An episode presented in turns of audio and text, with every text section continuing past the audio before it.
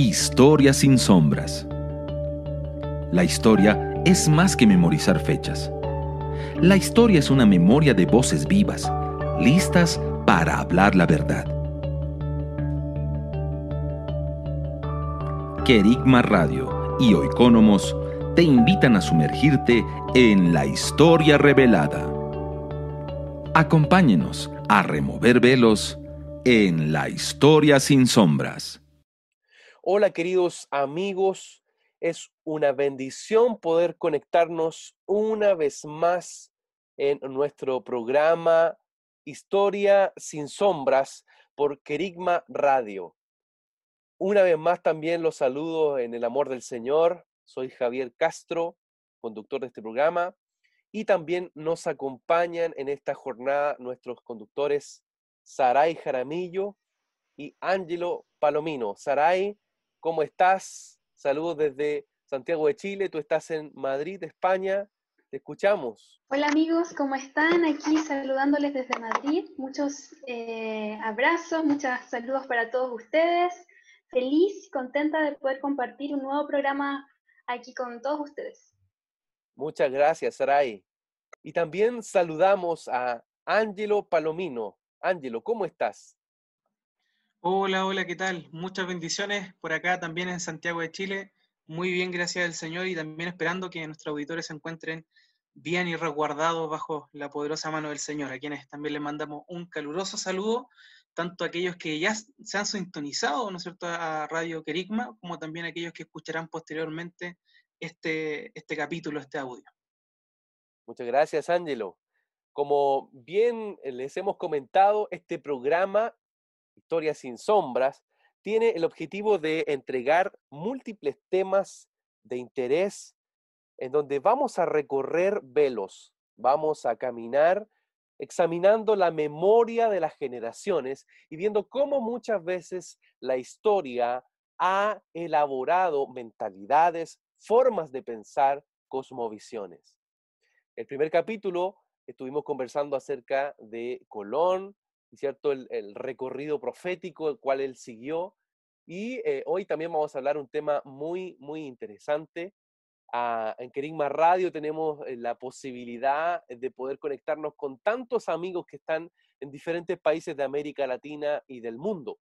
Si tienes alguna pregunta, si tienes algún comentario o algo en lo que podamos ayudarte, no dudes en escribirnos a contacto arroba Lo repito, contacto arroba Antes de avanzar al tema de hoy, justamente me gustaría poder presentar a Oikonomos, un centro de liderazgo público cristiano en el cual hemos estado trabajando durante muchos años para formar hijos de Dios, para formar reyes y sacerdotes que puedan influenciar en el gobierno, en la cultura y en diferentes aspectos del pensamiento. Sari, ¿puedes contarnos un poquito de qué se trata Oikónomos? Bueno, Oikónomos, eh, como decía Javier, es un centro de estudios de liderazgo público y que busca eh, principalmente convocar a jóvenes, em, tanto del ámbito profesional, que estén estudiando, y que tengan un llamado a manifestar la cultura del reino de los cielos en los ámbitos de la sociedad, pero también en distintas otras eh, dimensiones de, nuestra vida, ya sea la economía, el medio ambiente, la cultura, eh, la educación, etc. Y nos reunimos cada cierto tiempo como un equipo central y estamos desarrollando distintos tipos de materiales, eh, también generando contenido a través de columnas de opinión em, y materiales eh, afines para poder soltar una voz, ¿cierto?, en medio de, esta sociedad, desde los principios del reino, eh, pero también cómo influir en, estos principios y, bueno, y cosmovisiones en los que se mueve este mundo. Muchas gracias, Ari. Ángelo, tú actualmente eres el director de Oikónomos. Ah, ¿Qué nos puedes también comentar acerca de este centro de liderazgo? Así es, sin duda es una tremenda bendición que, el Señor ha, ido eh, disponiendo en este tiempo. Como decía Saray, para mm, involucrarnos como cristianos, como hijos del Señor, en medio de las distintas áreas de la sociedad donde creemos que el Señor también nos está llamando no solo a tener una, reflexión desde un punto de vista técnico o profesional, sino también para generar transformación desde la óptica del reino de los cielos. Eh, muchos se preguntarán qué es Oikonomos y, sé que es una palabra quizás un poco difícil. Lo hemos visto muchas veces porque eh, suele, suelen las personas equivocarse al tratar de pronunciarla, eh, es una, una, palabra griega que está en el Nuevo Testamento y que significa administrador o mayordomo de una casa o de los bienes. Y eh, evidentemente esto habla de una gran responsabilidad, ¿no? en, el, sentido de que el Señor nos, nos llama a ser buenos administradores, es decir, ser oikónomos conforme a la multiforme gracia de Dios. Así que eh, eso es lo que buscamos ser, agentes de transformación, pero buscando establecer el reino de los cielos en medio de nuestras comunidades, de nuestras naciones, en medio de nuestras eh, distintas esferas donde el Señor nos ha puesto para poder influir eh, con el reino de los cielos. Estás en sintonía de Querigma Radio, extendiendo el mensaje del reino de Dios a todas las naciones de la tierra. ¿Vives en Santiago de Chile y no tienes dónde congregarte? Te invitamos a que nos contactes en nuestro sitio web www.ciudadeluz.cl. Te esperamos, esperamos, esperamos. Querigma Radio, enseñando principios que ayuden a la iglesia a vivir en el Espíritu. De manera práctica, real y completa. Querigma Radio. Te invitamos a suscribirte a nuestro canal de YouTube. Búscanos como CCA Ciudad de Luz. Ahora seguimos con tu programa, Historia sin sombras.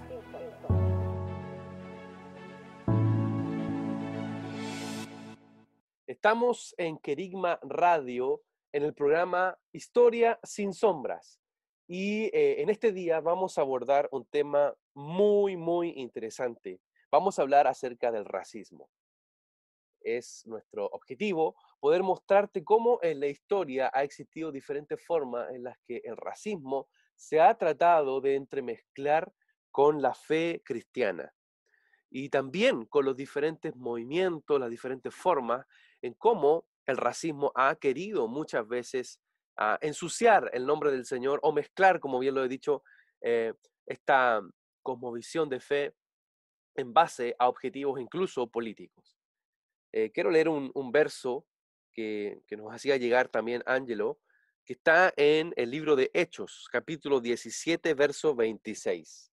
Dice así, y de una sangre ha hecho todo el linaje de los hombres, para que habiten sobre toda la faz de la tierra, les ha prefijado el orden de los tiempos y los límites de su habitación. Hechos capítulo 17, verso 26. De una sangre Dios ha hecho un linaje. Y más tarde Pedro, ¿cierto? También va a hablar de que Él ha hecho reyes y sacerdotes y ha hecho un linaje, un pueblo adquirido por Dios, una nación santa que va más allá de eh, una etnia, ¿cierto? Va más allá de un pueblo en particular y de incluso de una raza en particular. El racismo se ha constituido muchas veces como eh, un bloque de separación, como un muro de división sobre los pueblos y las generaciones. Quiero eh, introducirlo entonces de esta forma a eh, recorrer la historia en esta temática que ha muchas veces, como lo he dicho, tratado de generar aspectos muy negativos y que ha entremezclado entonces nuestra fe. Ángelo, ¿desde dónde podemos decir que surgen estas ideas eh, del racismo en la historia y cómo se van mezclando con el cristianismo? Sí, efectivamente, eh, la idea de racismo en realidad hay una discusión al respecto. Eh, uno podría decir que en cierto sentido es bastante antigua si uno trata de vincular el racismo con una suerte de eh, diferenciación entre las personas eh, para destacar una idea de superioridad de algunas personas respecto de otras, ¿no es cierto? Y en ese sentido, por ejemplo, uno ya puede encontrar esta, idea o esta eh, formulación, digamos, inicial o intuición en, por ejemplo, Aristóteles, ¿no? Que en este contexto griego él dice cosas como, por ejemplo, que la naturaleza, teniendo en cuenta la necesidad de la conservación, ha creado a unos seres para mandar y a otros para obedecer. Esto dice Aristóteles, ¿no es cierto? La naturaleza ha fijado por consiguiente la condición especial de la mujer y la del esclavo. Ha querido que el ser dotado de razón y de previsión mande como dueño, así como también que el ser capaz por sus facultades corporales de ejecutar las órdenes obedezca como esclavo. Y de esta suerte el interés del señor y del esclavo se confunden.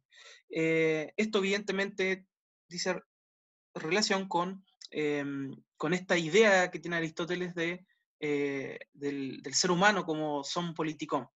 Eh, pero más allá de eso, digamos que donde uno puede encontrar estos, estos elementos en la antigüedad, también uno puede decir que se van generando ciertas formulaciones, ciertas ideas que van avanzando también, por ejemplo, en la modernidad a través de, eh, por ejemplo, David Hume, un filósofo escocés del siglo XVIII, quien dijo lo siguiente, tengo tendencia a considerar a los negros y en general a todas las otras especies de hombres, porque hay cuatro o cinco tipos diferentes, dice él, como naturalmente inferiores a los blancos. Lo, repito, aquí eh, está la formulación todavía más, clara, más evidente em, de lo que veíamos, por ejemplo, anteriormente en Aristóteles, donde en realidad solo estaba marcada esta idea de, eh, de superioridad y distinción. Eh, lo que dice David Hume es, tengo tendencia a considerar a los negros y en general a las otras especies de hombres como naturalmente inferiores a los blancos. Entonces ahí ya empezamos a notar una clara, eh, una clara evidencia, digamos, de, de, esta distinción y de esta idea de superioridad de una raza sobre otra. Es muy interesante lo que estás planteando, porque eh, pensadores como Aristóteles o incluso David Hume, fueron formadores, es decir, fueron quienes eh, crearon una mentalidad occidental.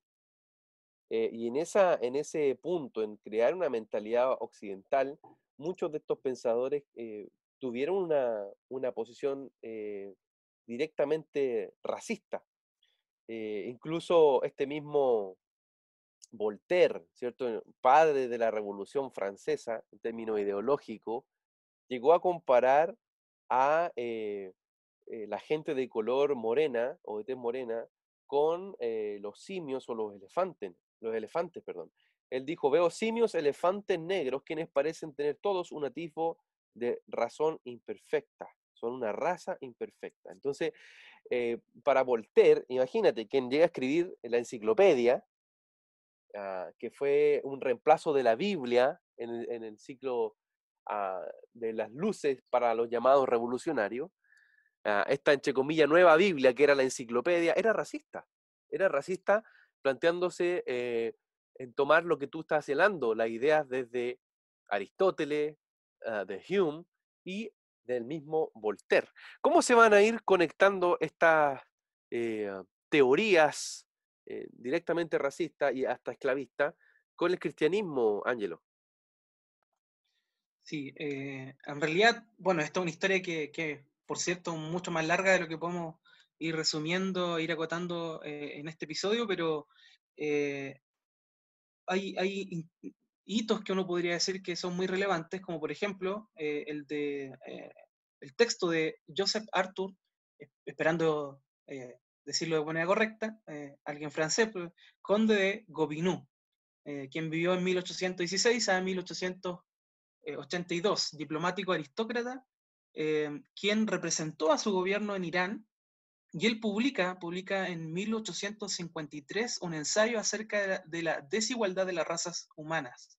Y esta es una obra seminal que puso una, una teoría racial y que evidentemente limitó esta idea de superioridad eh, ya no a cualquier tipo de persona, sino a la idea de la superioridad de los arios, es decir, de los pueblos indoeuropeos, ¿sí? como los únicos blancos destacados. Eh, entonces aquí vamos viendo que en el fondo esta idea va desarrollándose a lo largo de, la historia y eh, hay quienes piensan que, por ejemplo, esto tiene una, una, suerte de raigambre bíblica o algo por el estilo. Hay quienes, como por ejemplo Houston Chamberlain, también eh, escribe respecto de esto y señala que, y, trata de demostrar, obviamente de una manera muy, uno podría decir incluso burda, pero trata de señalar que Jesucristo no era judío, sino que ario. ¿Para qué? Para poder eh, destacar esta idea de que hay una suerte de superioridad de una raza blanca en particular que son los arios. Eh, y es muy interesante también que hay algunos que señalan que esta eh, aparición del racismo está vinculada a los países protestantes y evidentemente también países blancos. Hay una suerte de, ecuación entre protestantismo y racismo que sin duda es mecanicista, reduccionista, pero que para algunas personas eh, tiene una, relación muy estrecha mm. entre una cultura nacional basada en la lectura de la Biblia y una formulación explícita de teoría racista. Esta es una discusión, por supuesto, que creo que es importante poder eh, poner de relieve, ¿no? Absolutamente, absolutamente. Y, y queremos que vamos a, vamos a continuar profundizando al respecto. Estamos en Historia sin sombras. Sari, ¿Cómo se va conectando gran parte de lo que estamos hablando, que tiene que ver con esta conformación de diferentes ideas racistas con el contexto actual? ¿Qué es lo que eh, hoy día estamos viviendo ah, y cómo dialoga en, este caso la historia con ah, el presente en relación al racismo?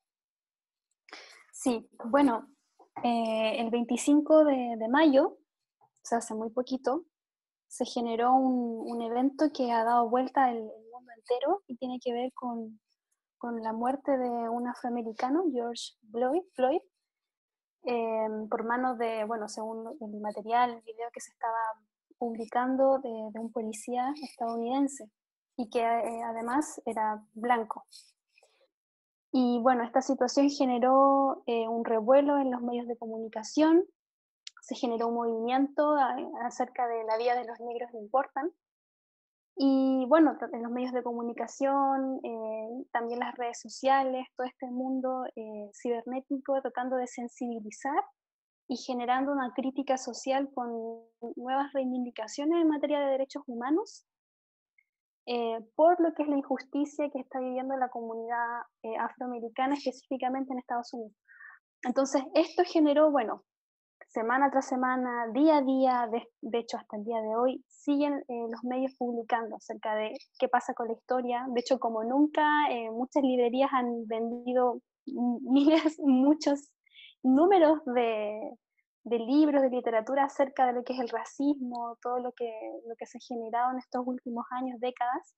Y bueno, no podemos olvidar también eh, las reivindicaciones sociales en este tema de mitad del siglo XX, donde existen eh, dos focos que quizás son muy conocidos a nivel internacional, que es eh, la presencia de la lucha de, Martin Luther King, ¿cierto?, por los derechos civiles en Estados Unidos, y también el Nelson Mandela en Sudáfrica, ¿cierto?, viendo todo lo que es la política de la apartheid. Entonces, nuevamente, estas voces llegan a, posicionarse en, en, nuestro presente ya en un, en un, contexto donde ya estamos en una era global, donde las redes sociales ya todo es inmediato, la información suma, suma, suma y, comienza a, correr en, una velocidad impresionante. Y no solamente, eh, digamos, el mundo académico o el mundo de, las noticias eh, empieza a hablar del tema, sino que también se suman celebridades, se suma gente del deporte, incluso cristianos también, eh, a poder hablar sobre este tema desde distintas concepciones, pero un poco generando conciencia y, bueno, tratando de, posicionar eh, una vez más lo que es la dignidad humana al centro del, debate social. Es hoy día una discusión y, como tú lo decías, un debate abierto y, muchos pensarían de que esto ya había sido superado, ¿cierto? Las diferencias raciales. Sin embargo, vuelve a asomar en toda eh, la discusión eh, internacional. Eh, esto nos muestra que sigue siendo hoy un problema muy, muy vigente y, a veces lo tenemos como algo, insisto, que ya fue superado en la historia, ah, pero si lo vemos aún en países latinoamericanos, hay diferentes micro racismos, por así llamarlo, ¿ah?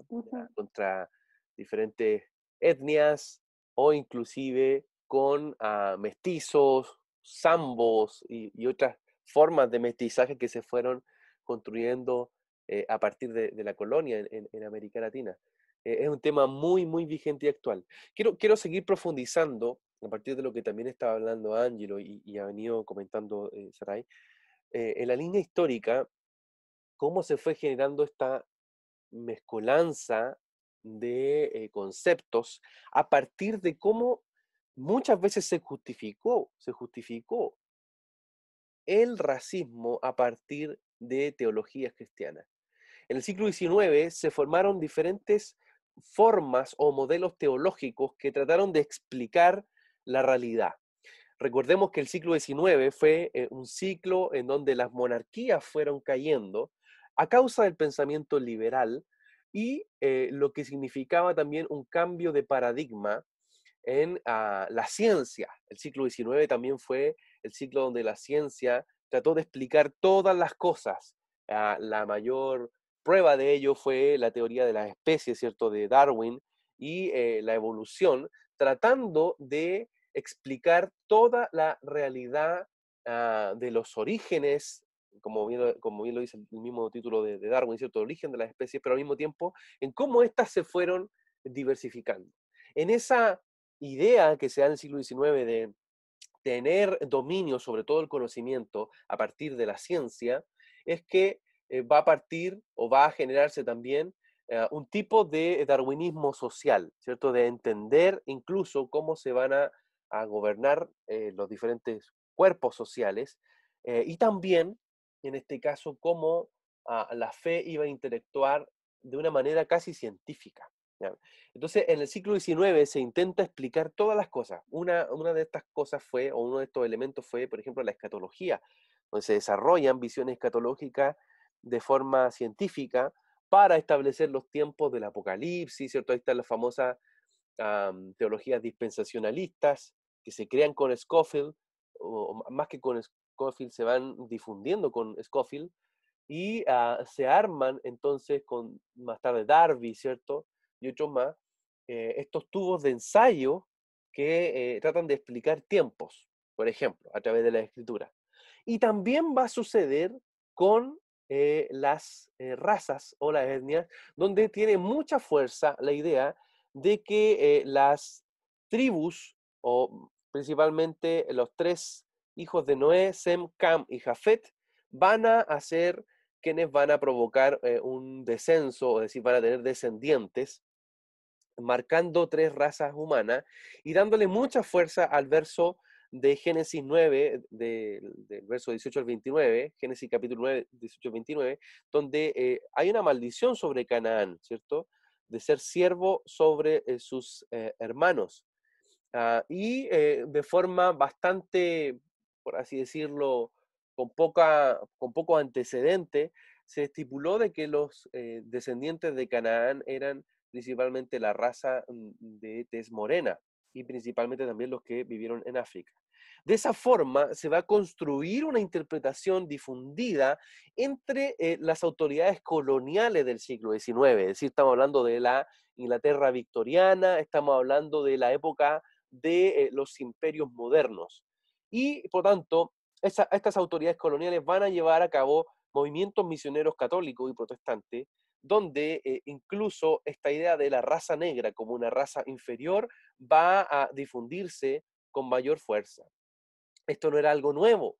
La forma en cómo se va a mezclar eh, el entendimiento entre eh, el cristianismo y, el, racismo también se dio con mucha fuerza en el descubrimiento de América en 1492, donde hay no solamente un descubrimiento de eh, un continente, sino que también hay una expulsión de árabes y judíos en España, aun cuando muchos de ellos, eh, convertidos forzosamente, igual llegaron a América ah, y también se movieron a otros, otros sectores de, eh, Europa, vamos a ver ahí también cómo va a existir un, un modelo en el que se va a combinar una culpa, por ejemplo, de hacia los judíos, un antisemitismo, porque ellos eh, habrían sido quienes pusieron a Jesús en la cruz. Entonces eso inclusive justificaba el que se les persiguiera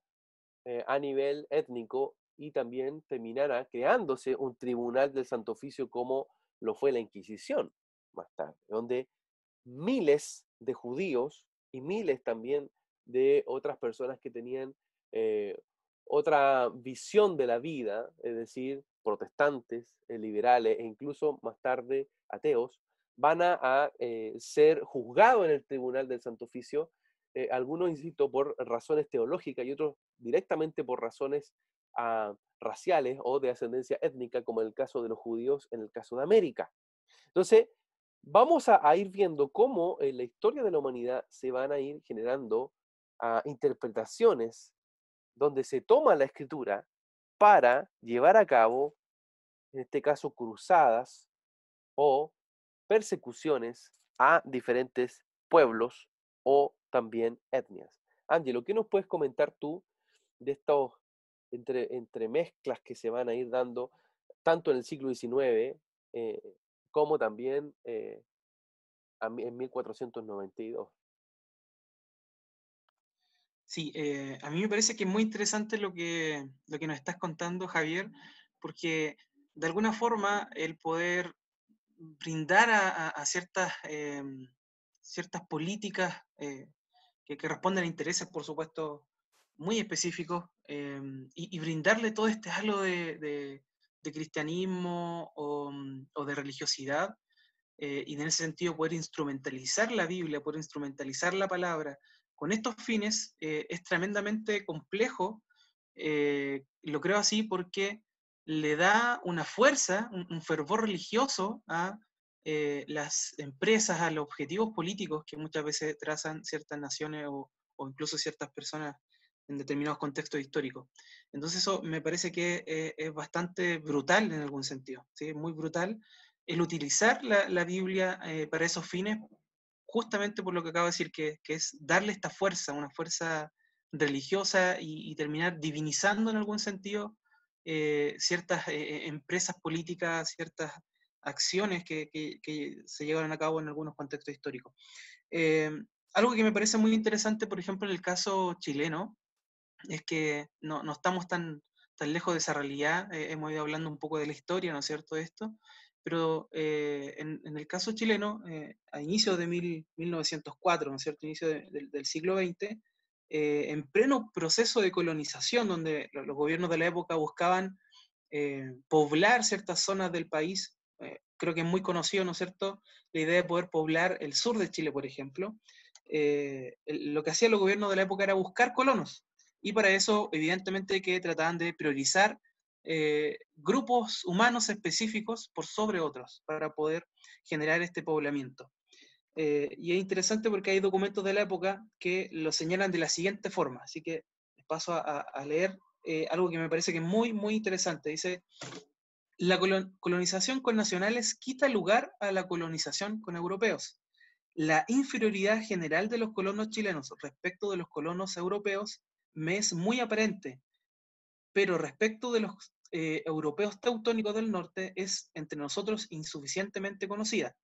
He aquí caracteres importantes de colones, colonos, varones adultos, escandinavos y chilenos, que son muy interesantes respecto de, la colonización. Entonces aquí hay una descripción eh, de la época en cómo, cómo se va a percibir al colono eh, alemán y particularmente aquellos que vienen del norte de Europa, ¿no es cierto?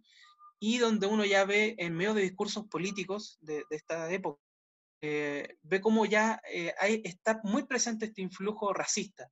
Entonces, describiendo a los escandinavos, se dice lo siguiente, dice, estatura media, un metro setenta, robustos, sanguíneos, notablemente sanos, más que ordinaria resistencia a las influencias morbosas en climas no cálidos, gran fuerza muscular, vida media, larga, longevidad frecuente, Dice, inteligencia algo lenta, pero más que medianamente poderosa por su marcada tendencia a reflexionar, la educación recibida y la excelente influencia fisiológica. También señala que el 95% sabe leer y escribir, poseen conocimiento de trascendental aplicación en Chile austral.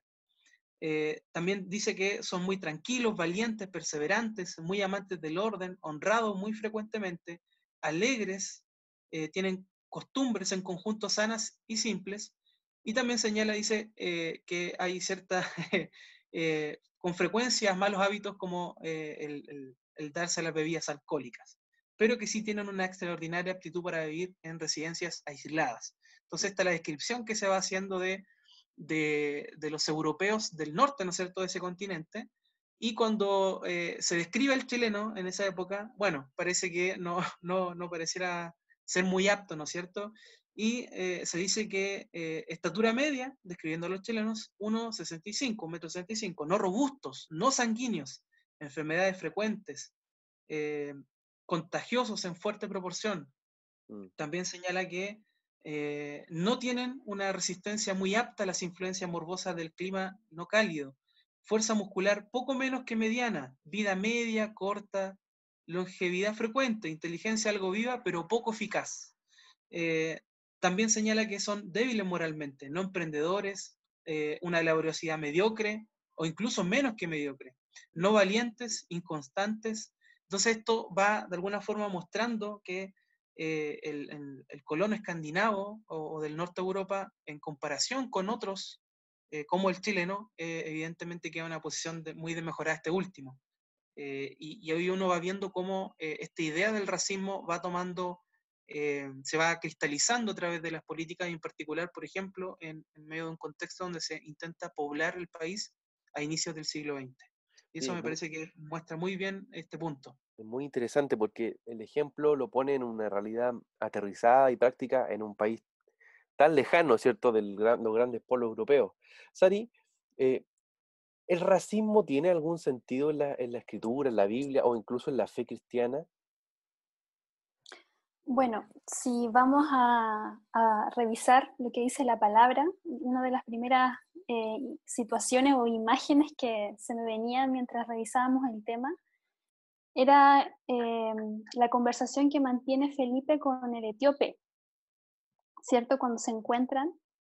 Y, dice ahí eh, la palabra ahí en, en Hechos 8, 8.26, bueno, que Felipe iba descendiendo de Jerusalén a Gaza y bueno, se encuentra con un etíope que era eunuco y funcionario de Candas, reina de los etíopes, y el, y eunuco venía leyendo Isaías. Entonces eh, Felipe viene y se le aparece y trata de predicarle y contarle un poco de lo que se trata este pasaje, acerca de lo que es el Cordero de Dios, lo que él hizo. Em, y bueno, también ahí le pregunta eh, si, él, si él cree o no, y, y el, eunuco quiere ser bautizado y todo lo que pasa. Y me llama la atención eh, cómo este, este hecho, quizás una, esta historia tan pequeña, tan cortita, pero tiene una relevancia tan importante en las escrituras, eh, entendiendo que estamos hablando de un contexto de un continente, o sea, africano, aunque igual eh, Ángelo comentaba y también Javier anteriormente, que el tema del racismo pasa más allá de específicamente de África, sino que en la historia hemos visto, o sea, el, el tema, lo que pasa con las etnias, con los judíos, etcétera, pero puedo ver en este ejemplo concreto cómo eh, Dios está interesado y, así lo hizo cuando Jesús dijo, id y predicar el Evangelio, dice, a toda criatura y hacer discípulos a todas las naciones. Y en eso estaban contempladas también las etnias, las razas. Y no hay una preferencia una por otra. Em, entonces, eso no, nos da pie a entender y también apoyándonos un poco de la palabra con la que inició también Javier este programa, ¿cierto? También ahí en el libro de Hechos, en, relación también a, lo que significa el impacto del Evangelio del Reino, ¿cierto? A toda la humanidad. Y bueno, al pensar en esto, eh, ¿qué decir? Que bueno, que Dios tiene un plan para todos, pero que aún en sí hoy, o sea, no sé si toda la, eh, la, fe cristiana específicamente lo ha entendido así. O sea, aún tenemos, eh, lamentablemente, eh, hemos visto situaciones de, exclusión o de, mm, de, desigualdad también dentro de, de las preferencias también en nuestras sociedades que tienen la mayoría de ellas fundamentos cristianos. O sea, yo aquí mismo en, en Europa, eh, si bien eh, ya en América, o sea, en Norteamérica se está hablando mucho de lo que es el, impacto del, racismo, pero a nivel de la comunidad afroamericana, eh, pero aquí, por ejemplo, está todo el tema árabe, el tema sirio, sigue eso, o sea, el discurso claro, está tendenciado hacia, hacia una parte, pero lo que es el racismo también se puede explicar a través de otras formas, pero es muy clara la palabra, o sea, cuando, cuando Dios crea al hombre y, y nos revela ese plan hacia las naciones, es muy claro que en, en él su plan eh, no era de exclusión, no es de preferencia, no, no tiene que ver con, con un color, con, algo en específico, sino que es un reino espiritual que trasciende y que va eh, más allá de, de, lo físico, va al corazón y el espíritu del hombre. Muy bueno, muy bien, Sari. Em, creo que eh, estamos llegando a un, a un, punto muy, muy importante de cómo se va, de alguna forma, generando estas ideas y esta, estos modelos que hasta el día de hoy son vigentes y, y, tenemos la claridad de que el racismo no tiene nada que ver con eh, los hijos del reino. Por el contrario, los hijos del reino, uh, y, y, me gusta mucho el lema de, del Joseph House, uh, que es para mí uno, uno de los ejemplos prácticos de cómo la cultura del reino vence los nacionalismos. El Joseph dice, muchos países, una cultura, ¿cierto? La cultura del reino. Y, y creo que eso, ese lema del de Joseph, eh, para mí es, es, poderoso porque habla de esa verdad, de que en el reino de Dios y, en, este caso donde Él gobierna, hay una mesa en la que todos somos llamados a sentarnos, de diferentes tribus, pueblos, etnia y nación. Eh, pero no se ha entendido eso eh, generalmente y tampoco en la historia. De hecho, me gustaría profundizar y contarles un poco parte de la historia del Ku Klux, Ku Klux Klan. Querigma Radio, enseñando principios que ayuden a la iglesia a vivir en el Espíritu. De manera práctica, real y completa. Querigma Radio. ¿Vives en Santiago de Chile y no tienes dónde congregarte? Te invitamos a que nos contactes en nuestro sitio web www.ciudadeluz.cl. Te esperamos, esperamos, esperamos. Estás en sintonía de Querigma Radio, extendiendo el mensaje del reino de Dios a todas las naciones de la tierra. Te invitamos a suscribirte a nuestro canal de YouTube. Búscanos como CCA Ciudad de Luz. Ahora seguimos con tu programa, Historia sin sombras.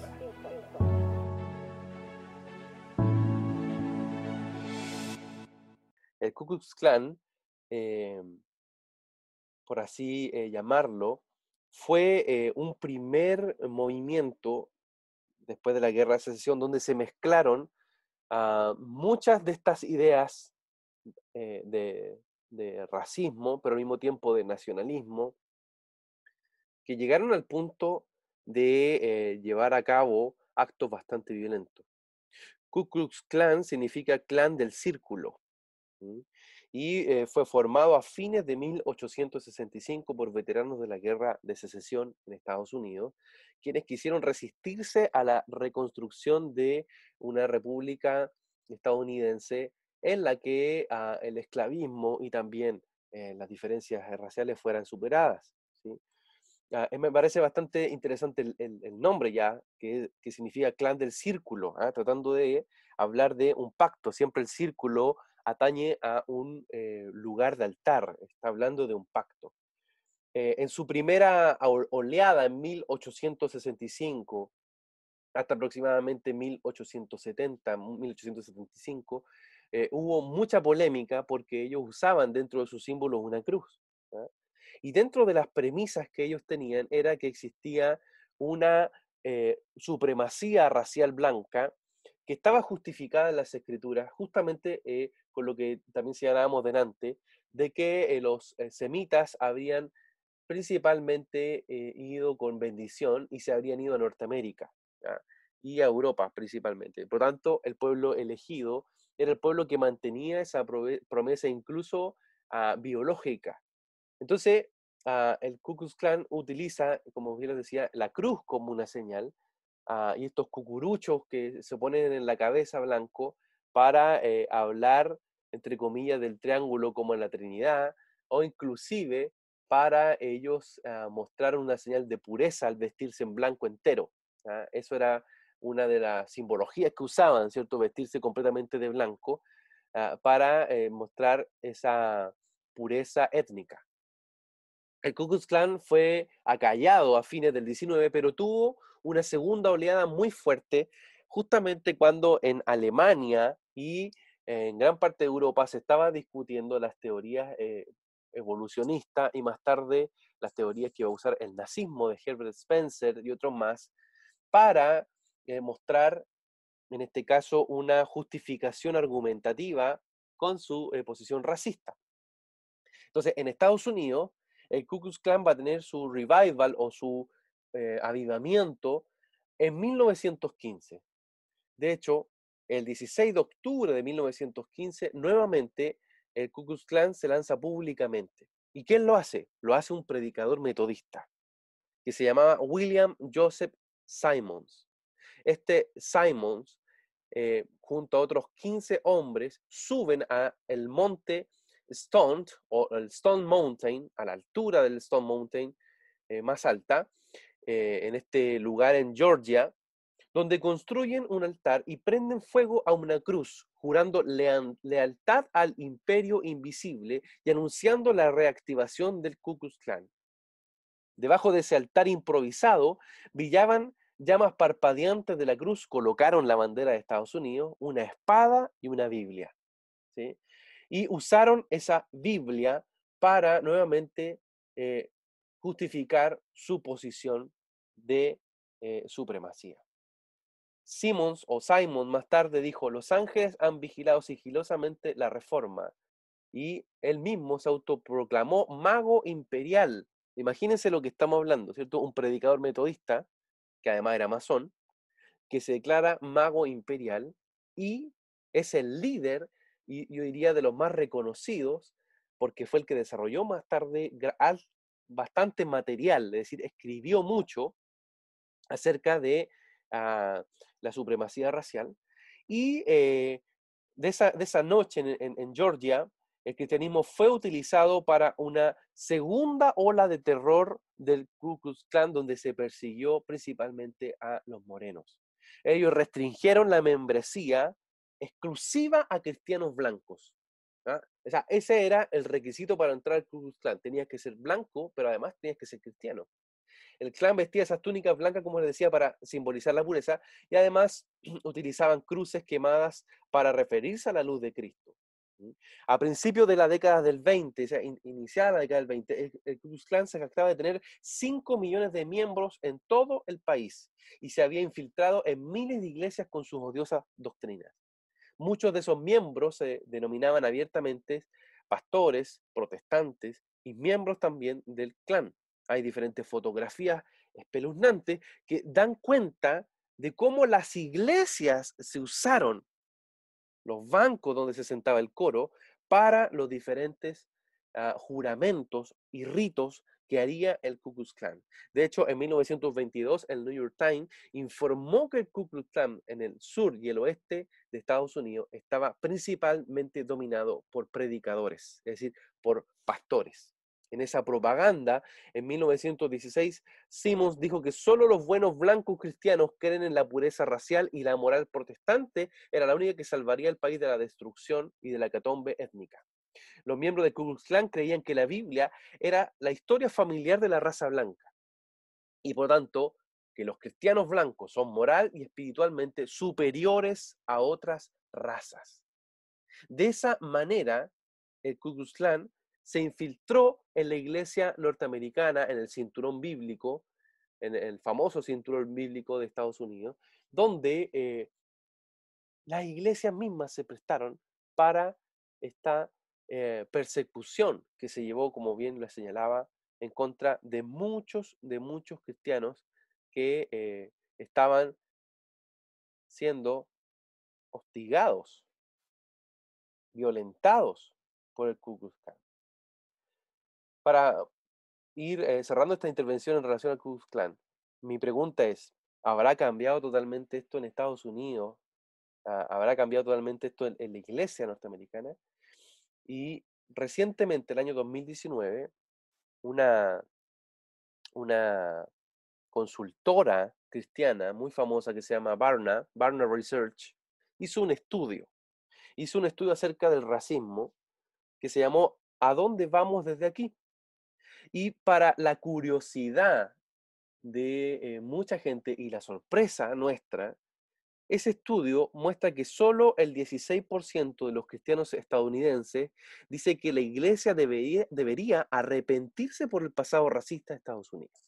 O sea, esto es tremendo. Solo el 16% de los cristianos estadounidenses, según el Barna Research, solo el 16% cree que la iglesia debiese arrepentirse por el pasado racista de Estados Unidos. Además, el 12% de los cristianos practicantes dijo que la iglesia debiese buscar la restitución. O sea, solo el 12% de los cristianos practicantes cree que la restitución hoy día debiese llevarse a cabo hacia, por ejemplo, la población afroamericana. Esas cifras de verdad a mí, más que llamarme la atención, me generan bastante inquietud porque esto demuestra que lo que hoy está pasando a nivel étnico de, estas divisiones eh, raciales que se dan en Estados Unidos no son algo totalmente saldado y la propia iglesia tiene problemas para asumir un arrepentimiento identificativo. Si solo el 12% de los cristianos norteamericanos cree que la restitución, es decir, pedir perdón y además de eso, hacer actos de restitución, eh, son importantes hoy. Si solo el 12% lo cree, tenemos un problema grave. La iglesia americana en relación al racismo. Ángelo, me gustaría escuchar tus comentarios. Sí, eh, es impactante lo que, lo que tú señalas. Eh, yo en realidad solo, solo diría lo que un poco retomé, retomando lo, lo, lo que dije en alguna oportunidad hace algunos minutos atrás, eh, es lo brutal que significa utilizar la Biblia y utilizar la escritura para este tipo de fines tan terroríficos. me parece que el Evangelio eh, como, tal como señala la escritura, es poder de Dios para salvación, no para segregación, no para la exclusión. Eh, y en ese sentido, eh, creo que como hijos de Dios estamos llamados, ¿no es cierto?, a ser ministros de la reconciliación y por lo tanto a pedir perdón y también a, reconciliar, ¿no es cierto?, a reconciliar y no actuar en violencia. Creo que eso también es muy importante eh, porque muchas veces cuando eh, hay una, serie de situaciones como esta, ¿no es cierto?, episodios de racismo, se genera también una respuesta, muchas veces desde, el corazón humano, con, una serie de, amargura y dolor, y que lleva a la violencia, que lleva a la destrucción, pero como cristianos creemos más bien en la reconciliación, creemos en ser agentes de paz, en ser agentes de paz que, que traen el Evangelio, que es poder de Dios para salvación y no para segregación. Estamos en Querigma Radio y en tu programa Historia sin Sombras. Saray, así como ha existido a diferentes movimientos cristianos que han justificado el racismo, incluso mezclando teológicamente sus argumentos para eh, amplificar la segregación, podemos encontrar también gente que ha ido en contra de, del racismo dentro de nuestra fe. Bueno, uno de los eh, quizás personajes más emblemáticos de la historia es Martin Luther King, el pastor, cierto protestante, en la década de, los 60 él hizo una, una férrea y muy notable lucha en contra de lo que era el, racismo. Y bueno, él tiene una, más allá de, de, quizás algunas diferencias que uno pueda tener en algunas formas, pero es destacable em, el hecho de que, por ejemplo, su, el, el, abuelo que él tenía, el padre de su, de su abuelo, haya sido también un predicador, pero esclavo, o sea, que había sido parte de, lo que era el sistema de esclavitud en, en, esa época en Estados Unidos, en, en un momento histórico.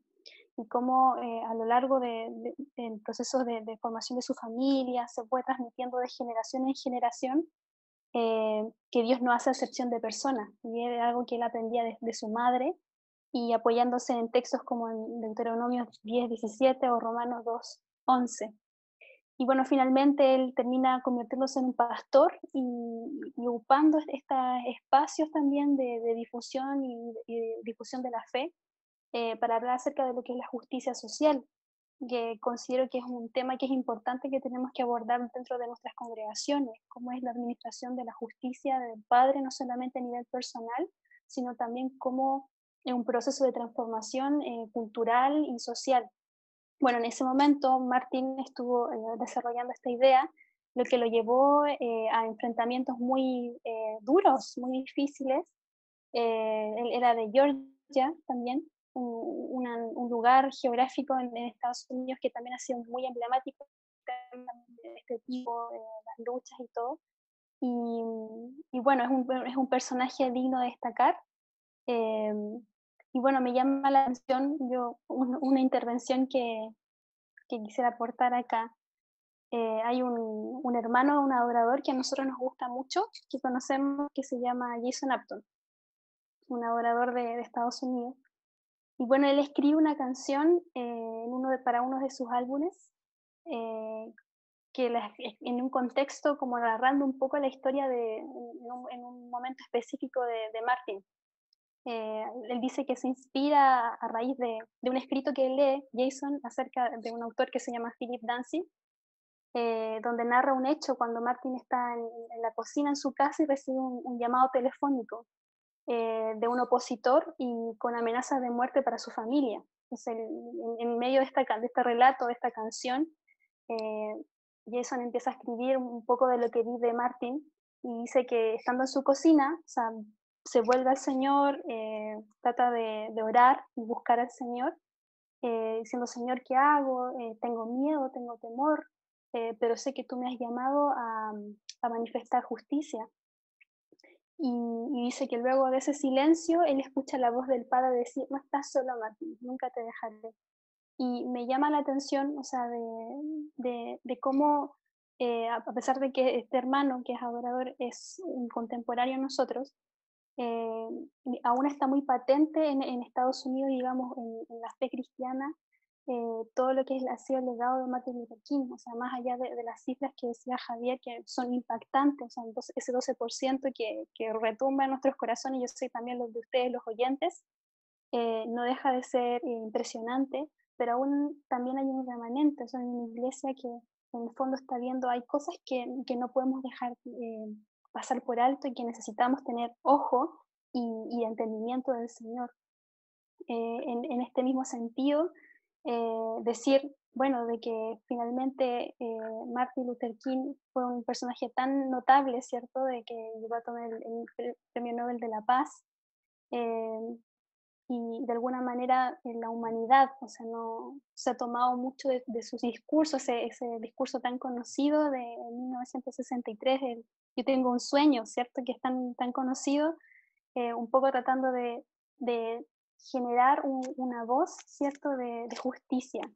Eh, pero nuevamente empiezo yo también a, hacer ese punto de, inflexión y reflexión personal y también para ustedes que no están oyendo, cómo eh, hoy en la actualidad como hijos de Dios podemos tomar la inspiración del Señor, es un espíritu correcto, humilde, no un espíritu violento, pero sí eh, generar intercesión, clamar por, justicia. ¿Y desde qué justicia también? creo que es importante que, que busquemos por eso. Eh, de repente hay muchas corrientes, o sea, como lo mencionaba Ángelo, Javier, eh, desde un punto de vista más fundamentalista, desde un punto de vista más liberal, más progresista, incluso dentro de la misma fe cristiana, para reivindicaciones eh, en este tema del racismo, pero cómo conseguir algo que venga desde el Señor, directamente desde su corazón, que clame por justicia, por dignidad eh, pero siendo fieles también a, la palabra de Dios. Querigma Radio, enseñando principios que ayuden a la iglesia a vivir en el Espíritu. De manera práctica, real y completa. Querigma Radio. ¿Vives en Santiago de Chile y no tienes dónde congregarte? Te invitamos a que nos contactes en nuestro sitio web www.ciudadeluz.cl. Te esperamos, esperamos, esperamos. Estás en sintonía de Querigma Radio, extendiendo el mensaje del reino de Dios a todas las naciones de la tierra. te invitamos a suscribirte a nuestro canal de YouTube. Búscanos como CCA Ciudad de Luz. Ahora seguimos con tu programa, Historia sin sombras.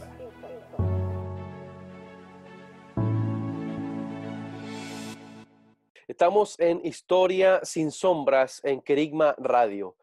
Eh, señalar de que Sudáfrica tuvo también un problema eh, de segregación racial bastante fuerte, bastante impactante, el famoso apartheid, ah, en donde también se generan estos ah, bloques, ah, en donde hay diferentes modos en los que los, los pueblos terminan siendo divididos y bastante heridos.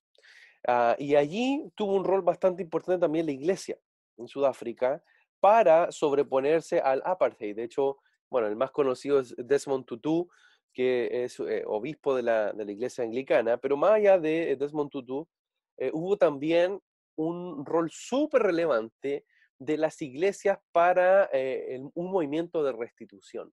De hecho, los historiadores prueban de que la recomposición de Sudáfrica pudo haber sido tan, tan eh, dramática, haberse provocado una guerra civil, pero sin embargo, el papel que los cristianos tuvieron, que los hijos del Padre tuvieron en la restitución y en el perdón identificativo fue fundamental.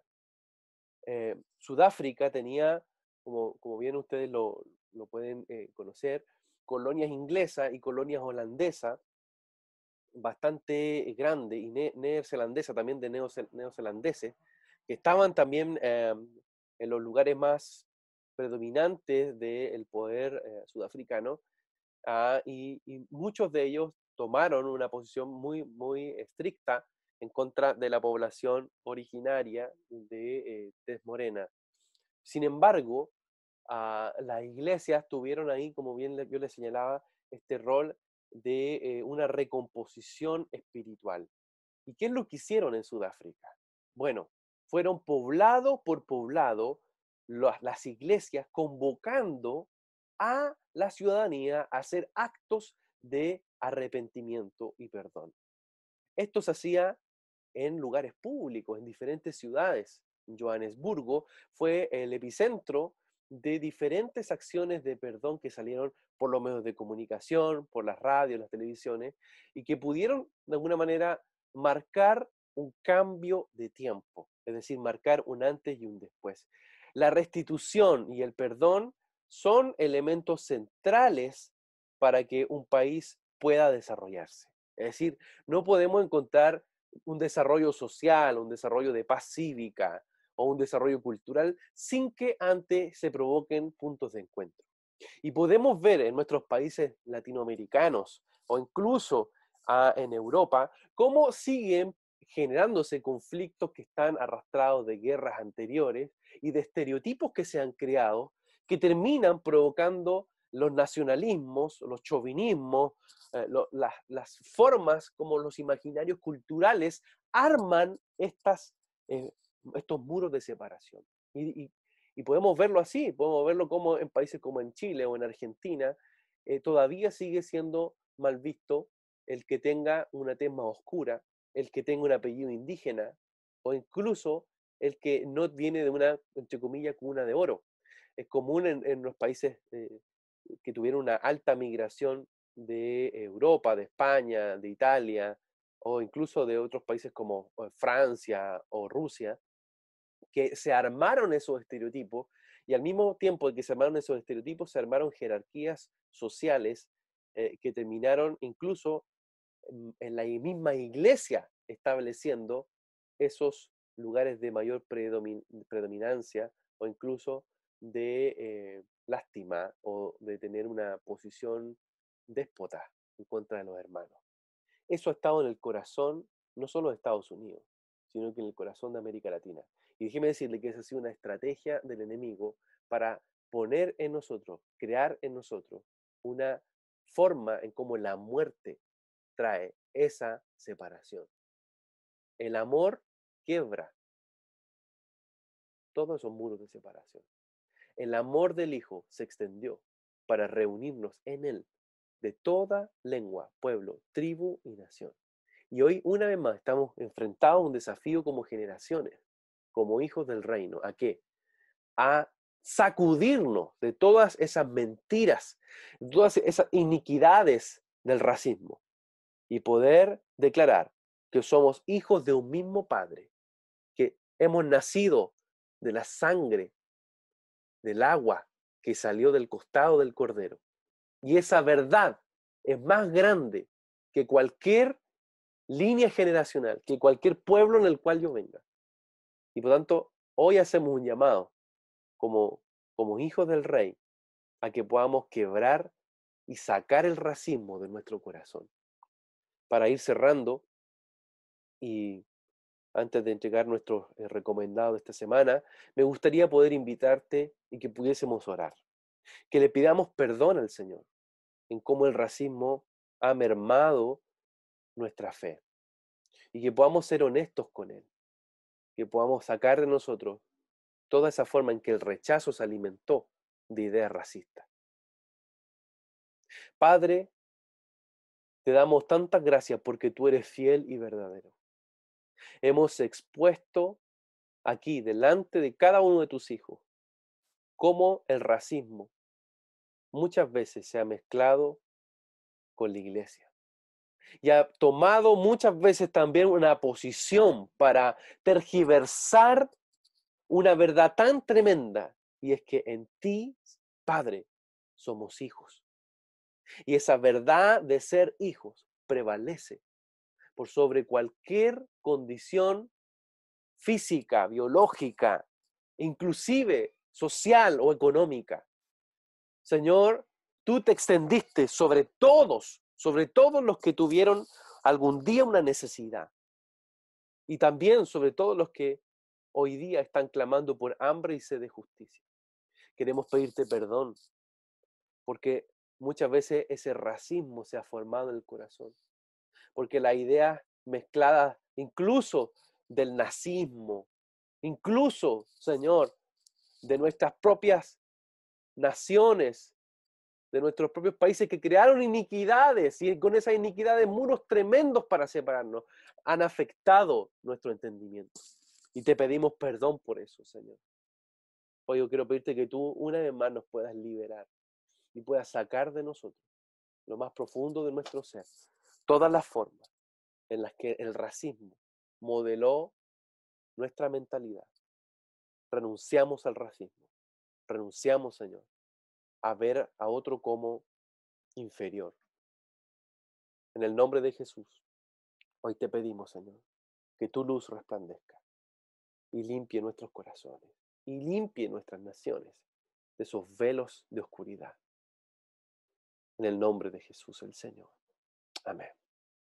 Amén. Estamos en Historia sin sombra, un programa que te invita a profundizar y a examinar los cimientos de nuestras generaciones. Sari, ¿cuáles son los recomendados que entregamos esta semana para nuestros amigos que nos están escuchando? Estás en sintonía de Querigma Radio, extendiendo el mensaje del reino de Dios a todas las naciones de la tierra. ¿Vives en Santiago de Chile y no tienes dónde congregarte? Te invitamos a que nos contactes en nuestro sitio web www.ciudadeluz.cl. Te esperamos, esperamos, esperamos. Querigma Radio, enseñando principios que ayuden a la iglesia a vivir en el Espíritu. De manera práctica, real y completa. Querigma Radio. Te invitamos a suscribirte a nuestro canal de YouTube. Búscanos como CCA Ciudad de Luz. Ahora seguimos con tu programa, Historia sin sombras.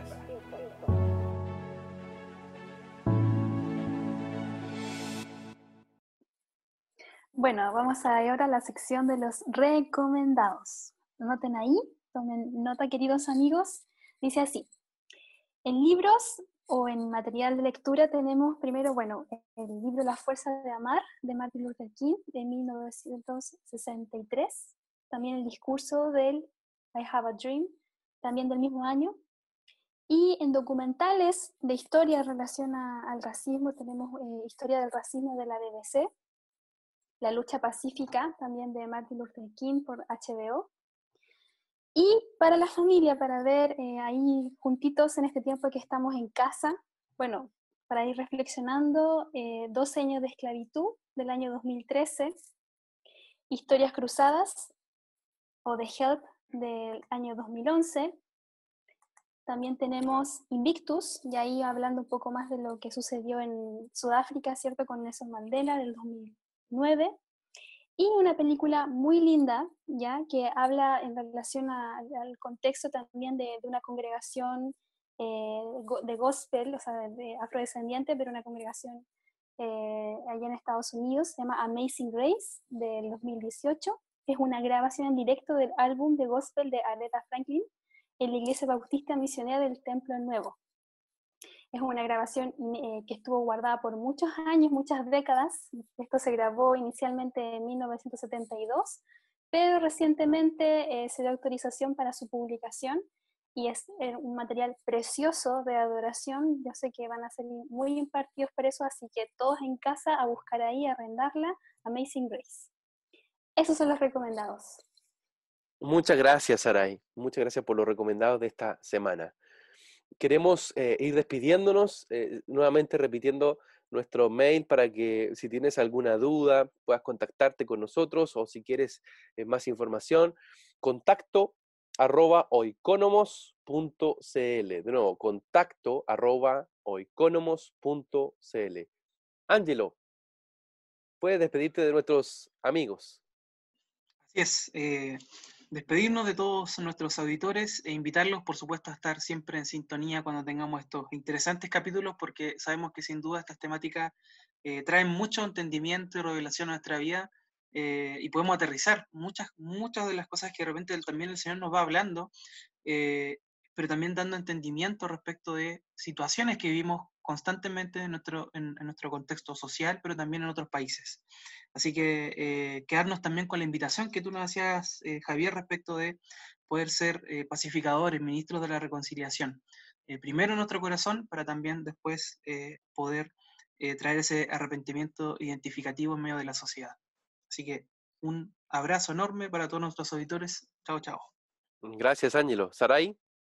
Bueno, decirles eh, a todos nuestros auditores muchas gracias por este tiempo que nos han dado de poder compartir algún tema tan, tan relevante, ¿cierto? Que si bien eh, data de muchos años, de muchas décadas, de siglos, pero que hoy día sigue lamentablemente estando vigente, pero gracias a Dios que Él nos está dando herramientas, su entendimiento, su voz, su amor, para poder limpiarnos, ¿cierto? Para ser una generación limpia de este sistema de pensamiento, eh, de esta mentalidad y poder eh, fluir en amor, eh, en, humildad, en, ser pacificadores, como, como decían mis amigos. Así que quedan totalmente invitados para la próxima sesión, versión de este programa. También atentos ahí en las redes sociales, también vamos a estar compartiendo eh, para que bueno, puedan seguir escuchando este material. Y bueno, todos invitados. Un abrazo grande y muchas gracias. Bien amigos, de esta forma llegamos al fin de este capítulo de Historia sin Sombras por Kerigma Radio. Muchas gracias por su sintonía. Estamos muy felices de poder siempre estar conectados con ustedes y los invitamos a un nuevo capítulo de Historia sin Sombras. Chao, bendiciones. Hemos concluido un nuevo recorrido por la historia. Sin olvidar que la verdad nos hace libres. Nos vemos en un próximo capítulo. Fue un programa de Oicónomos, Centro de Liderazgo Público Cristiano, patrocinado por CCA Ciudad de Luz.